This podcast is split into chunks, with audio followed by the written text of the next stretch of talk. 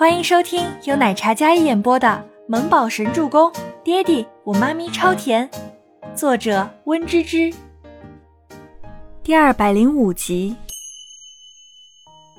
我最后说一遍，不要挑战我的底线，不管是我母亲还是初初，否则我不管你是谁，我都要跟你拼命。倪清欢睨了一眼眼泪汪汪的宋可儿，只会叫嚣的纸老虎。欠收拾！倪清欢转身，在所有人瞩目下走到了自己座位上。刚才还是笑意满满的脸上，一转身便冷了下来。那种女王气势真是好震撼人。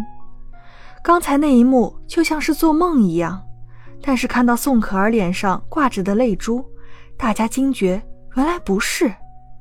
宋可儿站在原地，刚才被这样羞辱一番。他拿着手机就跑出了办公室，然后往洗手间去了。宋可儿到了洗手间，一边哭一边给全希儿打电话。那头作为宋可儿的表姐，全希儿一听到倪清欢还敢打她表妹，瞬间气得不打一处来。她示意让化妆师停手。专属化妆间里，全希儿穿着一袭真丝睡衣，翘着二郎腿，高冷美艳的扮相。如今，她已经是娱乐圈炙手可热的当红小小花了，而倪清欢一个落魄千金，一个小职工，竟然对她妹妹还大打出手。全希儿那画着精致妆容的脸上冷怒下来，漂亮的眉眼都是阴冷的寒意。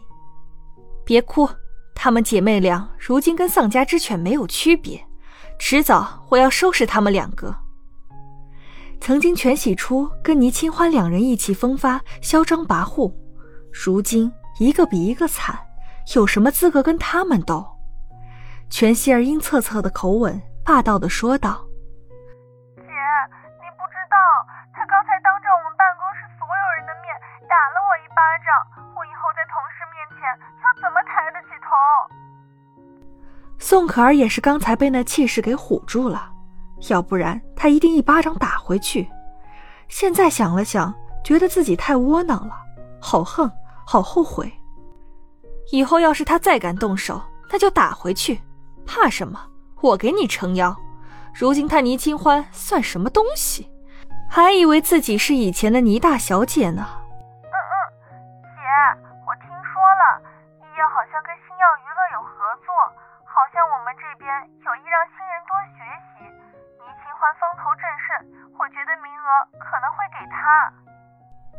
如果是这样的话，那更好，我就等他自投罗网。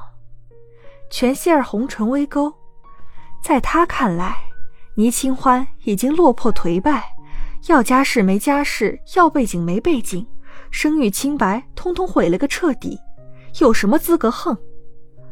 全希儿姐妹挂了电话，宋可儿从洗手间出来。然后站在镜子前，看着自己脸上那一巴掌的红印子还未消退，心里恨倪清欢恨得牙痒痒。他一定要报仇，要倪清欢下不来台。今天周一，孟年星没来上班，大家纷纷猜测，应该是关于总裁宣布的那则消息有关。总裁说，只当孟总监是妹妹看待，没有其余的感情。孟总监肯定是伤心了。孟年星没来，吴山童作为总监，在周一例会的时候由他来主持，气氛没有往日那般和谐，大家都有些懈怠，还有些不认真。直到 Kevin 特助推门，将一份文件夹递给会议长桌前的吴山童。吴总监，这份是跟星耀娱乐合作的计划书，你宣布下。吴山童打开文件，看到上面的名字，眼前一亮。吴山童看到上面名单中有倪清欢三个字的时候，有种自豪感在里面。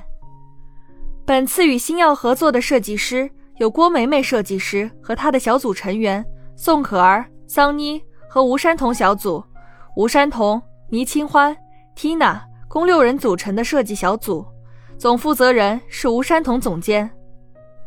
吴山童此次宣布，无疑是奠定了他在医药的地位。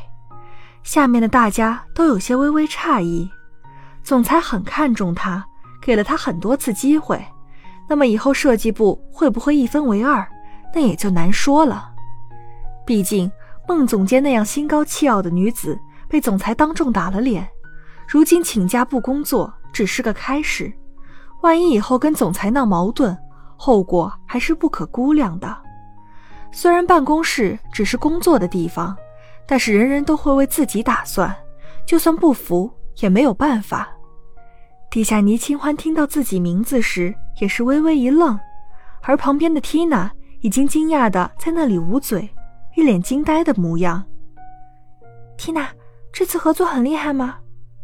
倪清欢好奇的问。是啊，这是代表医药设计部招牌去合作，以前都是孟总监亲自选人，选的都是他器重的人，艾琳他们，别的小组长都是去当助理的。这次总裁可是大用新人呐，给我们一个很好的锻炼机会。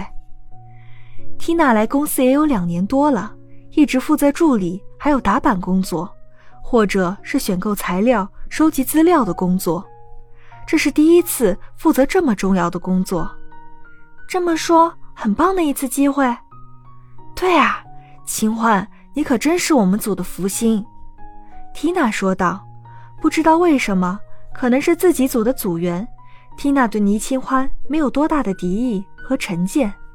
她知道她长得很美，本以为也是一个花瓶，或者说是谁家千金来磨练的。但是山童姐那么一个善良温和的人，她看人的眼光一定不会差。上次四锦繁华的项目，她的确帮了他们组很大的忙。